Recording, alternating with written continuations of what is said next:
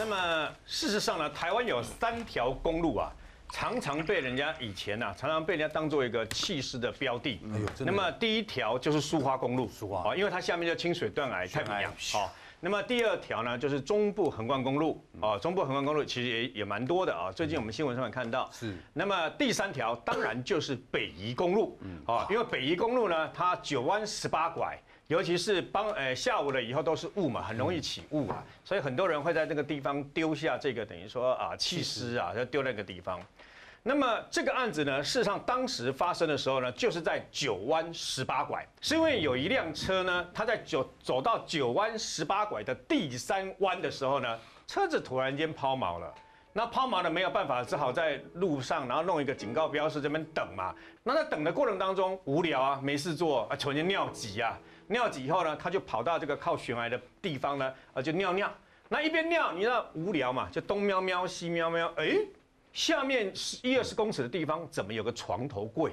啊，就是我们睡觉的那个床头柜。嗯，所以呢，他就爬下去，他就把床头柜这样东看西看，再把床头柜一打开，那个尸臭味冲上来，哇，那个很浓的尸臭味啊，他吓了一大跳，然后上去了以后呢，立刻要拦车，请人家赶快报警，一一零报警，然后赶快来这个地方说发生命案了哦。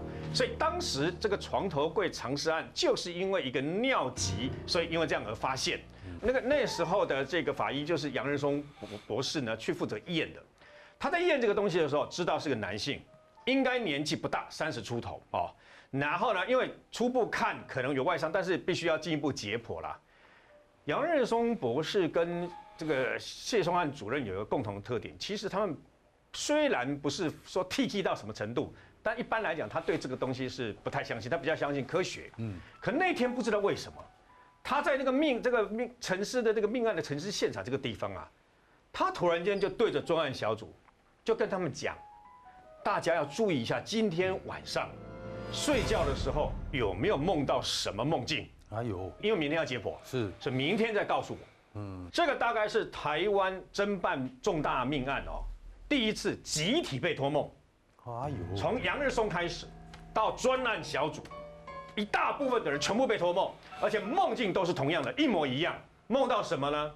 他们就梦到一个场景，是在一个卧室，然后呢，一个小姐，短头发，长相看得清清楚楚，是很清秀，长得蛮漂亮的啊、然后呢，这个女孩子呢，就泡了一杯牛奶，真的就泡了一杯牛奶。然后旁边砰出现一个男的，他们怀疑就是这个死者，你知道吗？就出现一个男的，五官看不太清楚，但是呢，这个女孩子就把泡好的牛奶呢，就拿给旁边这个男的，从这个动作里面、梦境里面知道应该是情侣哦，就互动很亲、很密切就对了。拿把牛奶拿给这个男的喝，男的喝下去了以后没有全喝完，喝喝到一半了以后呢，把它放旁边，没多久男的突然咣咣咣咣嘣就倒下去了，就倒地了。然后倒地了以后呢，这个女的拿起一个榔头就朝这个男的后面那，棒打下去哦，然后紧接着再把他从后面整个掐死这样的整个过程。紧接着这个女的呢，就用床单把它包一包。就在这个时候，那一杯没有喝完的牛奶不小心打翻了，嗯。嗯，所以牛奶的污渍还掉到这个床单里面哦，然后再把那个女孩子就把用拖的拉的把这个男的用床单包着塞进去床头柜里面，嗯，就梦到这里以后，所有的人嘣梦醒了，每个人的梦境都一模一样。杨仁松醒来了以后，心里想：掐，这梦境里面有一杯牛奶喝到一半倒了，那个污渍牛奶的污渍滴到这个床单城市的床单里面。隔天立刻叫建设单位住重新看找回来的东西。那条床单因为已经包着这个尸体有一段时间了嘛，会被血水什么污染，对不对？你知道吗？仔细验了以后，真的找到一个污渍，而这个污渍证实就是牛奶的污渍。哎呦，你知道吗？还有这么重要的一个床头柜丢到这个地方，一定有车子运过去。当然所以透过媒体就把整个新闻全部都放出去了以后呢，那么也要查死者的身份。那么结果一查，有一个司机来了，货车司机，他说，在发现尸体前一个礼拜，有一个女孩子，她从台北市的民生东路的一个等于说那个出租小套房啊，说她为了要拍戏，跟一个大明星啊，他们为了要出一个拍戏的外景，说要运送一个床头柜，嗯，要运送到宜南的南方澳去，那要走北宜公路，因为那时候没有雪隧啊。那当时呢，来运的时候，因为床头柜需要两个人搬运嘛，比较重。当时这个女孩子还说，很多的摄影器材叫他们要小心搬运，不可以倒了还怎么样？因为很多摄影器材是放在这个床头柜里面的，他们觉得这个床头柜确实比较重。然后呢，就就把它搬运到这个呃货车上了以后，那女孩子还坐在乘客座旁边，一路有说有笑的跟这个司机走九弯十八拐，先到了南方澳。可是呢，没有找到那个大明星。也没有找到外景队，所以后来又绕到了礁溪，然后最后绕了半天以后，重新说要回台北，所以要绕到九弯十八拐的第三弯的时候，这个女孩子突然间说啊，这里是我们之前说另一个拍戏的地点，所以请他们把这个床头柜放在这个地方。那他他把钱给我们了，然后放在这个地方就没有我们的事，我们就走了。然后另外还蹦出另外一个司机说，就在这件事情发生后没多久。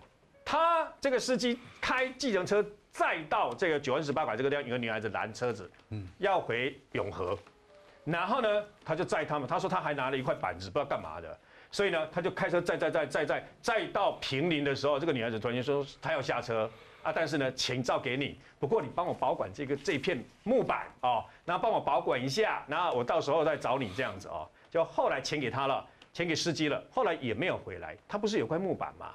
警方赶快说：“那你的木板呢？木板呢？找到木板，原来那个木板上面沾有血血迹，就是死者的血。后来经过多破玉光盐什么东西去查了以后，发现是死者的血，直接清理过的。好，那重点来了，就是一个女孩子，你知道吗？专案小组这个时候就觉得奇怪，就问这两个司机：凶嫌这个女孩子呢，她的头发是长头发还是短头发？嗯，两个人都说长头发。好。”都说是长头发，长头发。然后呢？